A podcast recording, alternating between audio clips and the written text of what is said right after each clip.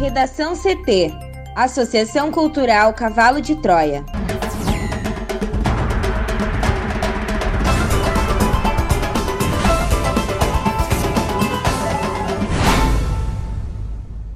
Agora, no Redação CT. Família é presa por suspeita de tortura, escravidão e estupro a mulher com deficiência em Esteio. Rio Grande do Sul é o primeiro estado a alcançar 15% da população imunizada por completo contra a Covid-19. JBS é condenada mais uma vez a indenizar funcionário que contraiu o coronavírus no Rio Grande do Sul. Câmara aprova MP da Eletrobras com custos extras.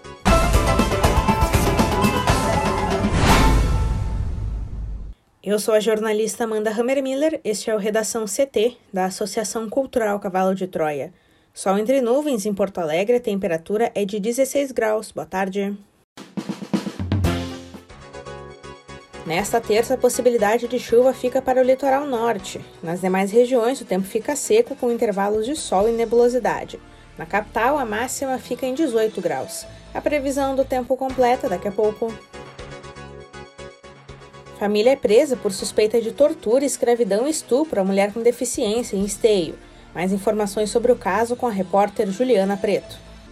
E a Polícia Civil prendeu preventivamente na manhã desta terça-feira, em Esteio, na região metropolitana de Porto Alegre, um casal e o filho suspeitos de tortura, escravidão estupro e crimes patrimoniais contra uma mulher com deficiência.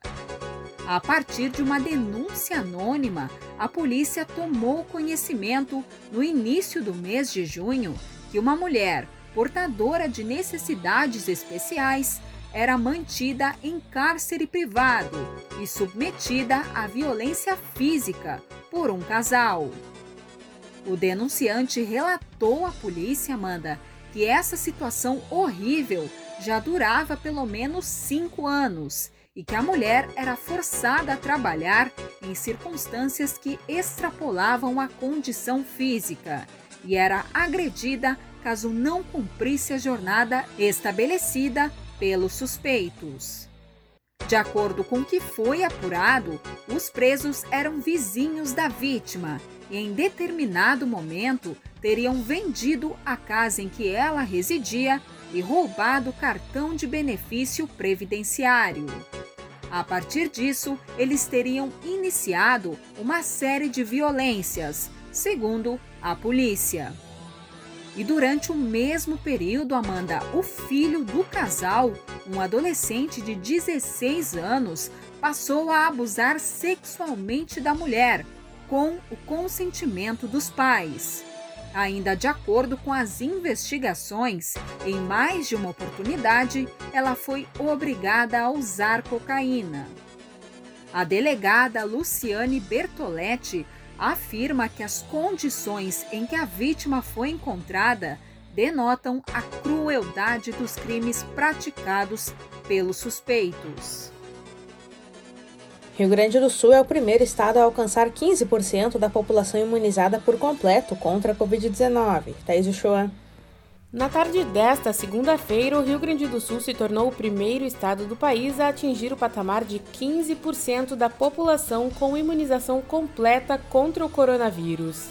A atualização das 16 horas e 21 minutos do painel estadual de vacinação indicou que 1.700.241 gaúchos já receberam as doses necessárias para a produção máxima de anticorpos contra o vírus, entre todos os 11,3 milhões de habitantes.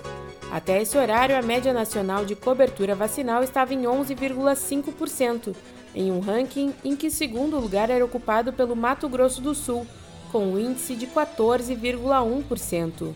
Para o presidente do Conselho das Secretarias Municipais de Saúde e titular da pasta do município de Canoas, Michael Lemos, dois fatores contribuem desde o início da campanha contra a Covid-19 para deixar o Rio Grande do Sul na liderança.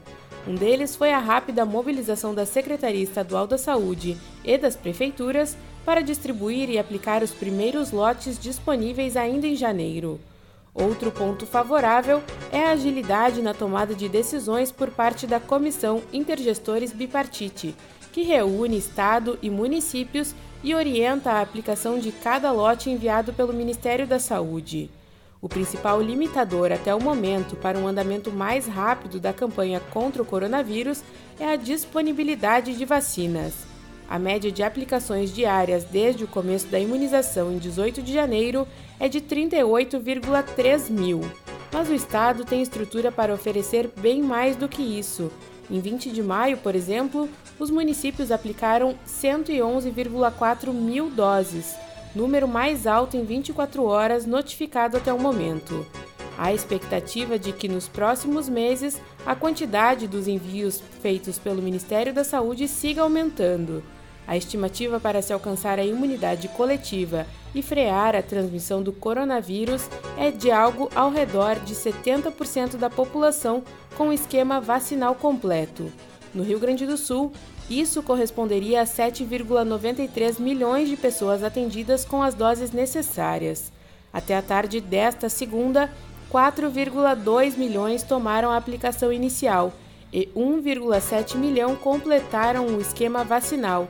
Restaria atender 6,2 milhões de gaúchos com a injeção complementar. Para o Redação CT, Thaís Uchoa. JBS é condenada mais uma vez a indenizar funcionário que contraiu coronavírus no Rio Grande do Sul. E a JBS foi condenada mais uma vez a indenizar em 10 mil reais um funcionário que contraiu Covid em maio do ano passado. Em um julgamento na última quinta-feira, Amanda, a quinta turma do Tribunal Regional do Trabalho da Quarta Região confirmou a decisão, reconhecendo que a contaminação do trabalhador de Trindade do Sul, no norte do RS, pode ser presumida pela atividade. Em primeiro grau, a Justiça do Trabalho havia fixado em 20 mil a indenização. A empresa então recorreu e, na segunda instância, o valor foi reduzido. No início de junho, outra decisão determinou indenização de 10 mil para uma funcionária da unidade de Passo Fundo pelo mesmo motivo. A Justiça reconheceu que a contaminação no ambiente de trabalho pode ser presumida, já que as condições nos frigoríficos criam ambientes propícios ao contágio pelo coronavírus como o trabalho em locais fechados, com funcionários muito próximos uns dos outros e em ambiente úmido e quente, o que favorece a proliferação do vírus. A planta de Trindade do Sul precisou afastar todos os funcionários por 14 dias no ano passado, devido ao alto número de trabalhadores infectados e isso aconteceu por determinação judicial.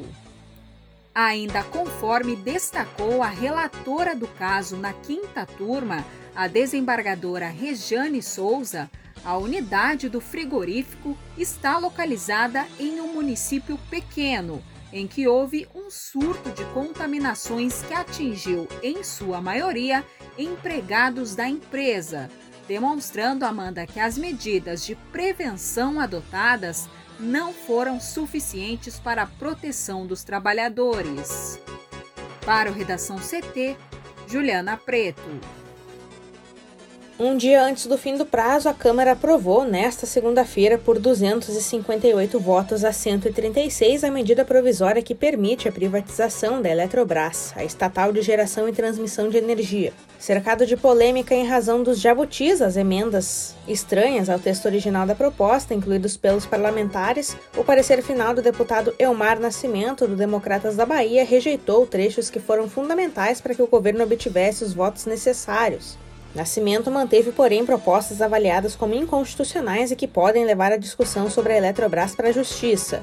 O texto segue para a sanção presidencial. Com aval do Congresso, o governo poderá dar prosseguimento aos preparativos para emitir novas ações da empresa no primeiro trimestre de 2022 e reduzir a sua fatia na companhia de cerca de 60% para 45%. Enviada em 23 de fevereiro, a proposta é uma das prioridades do executivo e aposta do governo para ampliar os investimentos na maior companhia de energia elétrica da América Latina. A Câmara já tinha aprovado a MP no dia 20 de maio e o Senado no dia 17 de junho. Como os senadores modificaram o texto, ele voltou para a Câmara. Repleto de jabutis incluídos por deputados e senadores, o texto aumentará o custo de energia para consumidores em 84 bilhões de reais nas próximas décadas, segundo estimativas de entidades do setor de energia. O governo rebate essa cifra e sustenta que a privatização da estatal e as medidas incluídas pelo Congresso poderiam, ao contrário, reduzir a conta de luz em até 7,36%. A MP da Eletrobras foi a primeira proposta de privatização aprovada pelo Congresso durante a gestão de Bolsonaro. Até o momento, o governo não conseguiu vender nenhuma estatal de controle direto da União. Pelo contrário, criou uma nova, a Nave, responsável pela navegação aérea. No Redação CT, agora a previsão do tempo com Juliana Preto. E o vento úmido que sopra do oceano contra a costa gaúcha deixa o tempo instável no litoral norte do Rio Grande do Sul nesta terça-feira. Há risco de chuva fraca a qualquer momento do dia em municípios como Torres, Tramandaí, Xangri-Lá e Capão da Canoa. Nas demais regiões do estado, o dia terá céu nublado e sem condição para precipitações. Neste segundo dia de inverno, Amanda, a menor temperatura do RS foi de 4 graus, registrada em Pejuçara e Três Passos, ambos no noroeste gaúcho. Já durante a tarde, os termômetros não sobem muito e a máxima de 23 graus pode aparecer em Novo Tiradentes, no norte do RS.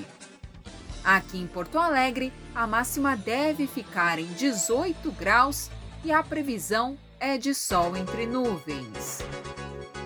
Já amanhã, quarta-feira, um novo sistema de baixa pressão atmosférica em conjunto com áreas de instabilidade, deixam o tempo instável em todo o Rio Grande do Sul.